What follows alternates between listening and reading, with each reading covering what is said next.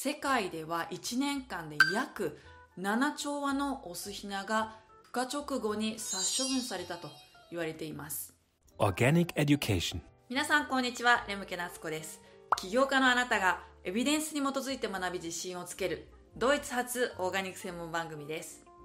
さて今日はオーガニックをビジネスに取り入れたいあなたが一歩先行く最先端の起業家になるために絶対に避けては通れないテーマについてお話をします。そのテーマとはアニマルウェルフェア。日本語では動物福祉と言われていますが今回は皆さんのお家の食卓にもよく並ぶある食品を取り上げてこのアニマルウェルフェアを解説していきます。この動画を見ればアニマルウェルフェアの意味と重要性がわかるだけではなくてですねオーガニックの購入を迷うお客様にこのお話をすれば明日のお買い物をガラリと変えてしまうようなそんな内容になっていますので今回も最後まで見てくださいね。私は以前ドイツの大学院と研究所でオーガニック食品の研究に従事していたことがあり現在はそこで学び得たことを核としてオーガニックスクールの運営をしています。ドイツで研究していた頃からですね日本とドイツのオーガニック業界の違いを知るためにあらゆるデータを集めてきましたがオーガニック最先端と言われるここドイツで最も人気の高いオーガニック食品は何だか分かりますか？先ほどお家の食卓によく並ぶ食品と言ったんですが答えは卵なんですね。2019年のデータでは市場に出回った卵のうち5個に1個はなんと有機卵と言われるほどの人気を博しています。その需要は世論調査でも明らかになっていて2019年にドイツで行われた調査では有機卵を時々買う有機をよく買う有機のみを買うと答えた人を合わせるとですねなんと全体の約89%にもなるという報告があります。でそのうち34%の人が卵は有機のみ買うと回答しているほどなんですね。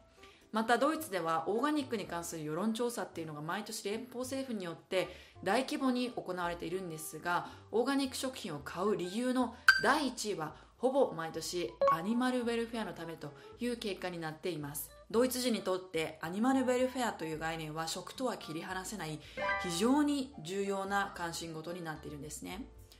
ではオーガニックの卵を買うこととアニマルウェルフェアにこだわることはどのようにリンクしているのでしょうか？まだピンとこないですよね。今日はそれを解説するために4つのポイントで見ていきたいと思います。2017年の報告ですが世界では1年間で約7兆羽のオスヒナが孵化直後に殺処分されたと言われています。日本や私が暮らすドイツも例外ではなくてですね毎年約5000万羽のオスヒナが殺されている衝撃的な報告があります。生まれて間もないオスのヒナが殺される理由何だと思いますか？Organic Education. それは育てても卵を産まないからです。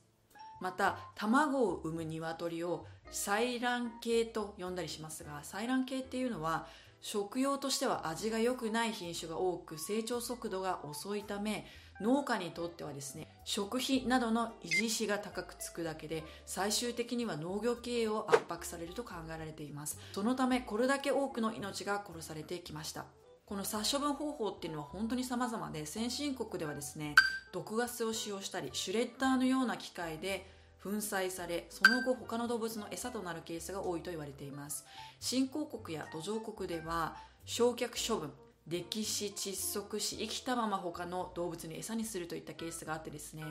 これらの残酷な手段に世界の動物愛護団体などから厳しい批判を受けてきました。この世論がですね政治を動かして2020年9月ドイツ連邦食糧農業省の大臣ユリア・クロクナ氏によりですねオスヒナを生きたまま殺処分する行為を禁じるという世界で初めてとなる法律の草案というのが提出されています。草案通りにいけばですねドイツでは2022年の1月よりオスヒナの殺処分が禁止されることになります。法の制定だけではなく技術でもドイツは世界をリードしてきました。ドイツ政府はこれまでオス処分を減らすための取り組みや技術開発に対して800万ユーロ日本円にするとなんと約10億円を投じてきました。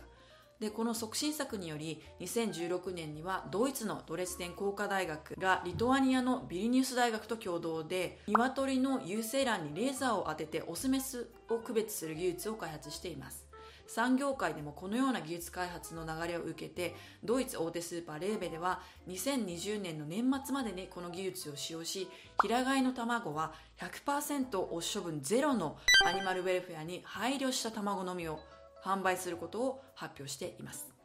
1927年に創設したこちらのスーパーレーベの2018年の売上高は日本円で約7兆円とも言われていて欧州22カ国に展開し36万人の従業員を雇う大企業がアニマルウェルフェアに真剣に取り組むことでもたらされるインパクトっていうのはですね計り知れないと思います。しかしですねこの新技術にも落とし穴があります。それは有精卵にレーザーを当ててオスと判断された卵っていうのは孵化する前に結局殺処分されてしまうことなんですね。この技術の導入はドイツのオーガニック産業界では大きな批判の的となり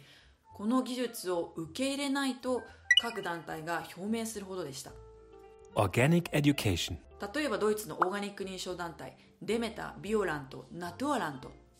どれも世界的によく知られた認証団体ですがこれらの認証団体ではオスの殺処分の時期が早まっただけで問題の解決になっていないと技術を全面否定しその後もですねそれぞれの有機基準内でレーザーの使用を認めていません。有機養鶏が目指すのは鶏という生命の尊厳を守りながら養鶏業を営むことです。そのためにはオスヒナもメスナも同様にですね無駄に殺されてはいけないと考えているんですね。2015年ウクロギシェ・ティアツォフゲー・ゲーンベーハという育種会社がドイツで設立されています。これはオスヒナを殺処分せずに済む新しい有機養鶏の品種改良を進めるためにドイツのオーガニック認証団体が共同で設立した会社になります。採卵用としても食肉用としても生産性を高く保てる改良品種が作り出され養鶏家にとっても経営が現実的なものになるようであればオスヒナは無駄に殺されずにそのまま食用の鶏として育てられることになります。ただしこの品種改良が実現するまでには少なくてもまだあと10年から15年はかかるというふうに言われています。ここで有機養鶏を含む有機畜産の定義について簡単に説明します。日本の農林水産省によると有機畜産とは主に有機農産物を飼料として与え遺伝子組み換え技術や抗生物質などの薬剤に頼らず家畜の行動生理欲求に沿って野外の放牧などを行いストレスを与えずに使用する畜産農業です。そしてこれはですね家畜に不必要な苦痛を与えずより良い生活を保障しようとするヨーロッパで生まれたアニマルウェルフェアの考え方に基づいています。有機養鶏はそうではない養鶏と比較すると比較的コストが大きく養鶏家の財政負担が大きくなりがちです。例えばケージ飼いの大規模養鶏は1羽あたり年間約330個の卵を産むのに対して有機養鶏は約280個が限界と言われており大幅に出荷量が落ちます。また有機基準では1羽あたりの使用面積が規定されていてケージ飼育などを行う従来の観光養鶏の場合と比較するとですね広大な土地を確保する必要があります。しかも世界に存在する採卵系はほとんど同じ品種と言われていていずれもハイパフォーマン種になります。この種の養鶏は高タンパクの餌を大量に摂取して短期間で育つように改良された品種です。このような種を有機養鶏で使用する場合有機餌は比較的低タンパクなため長期にわたって大量の餌が必要になることから農家の財政を圧迫するほどのコスト高になってしまいます。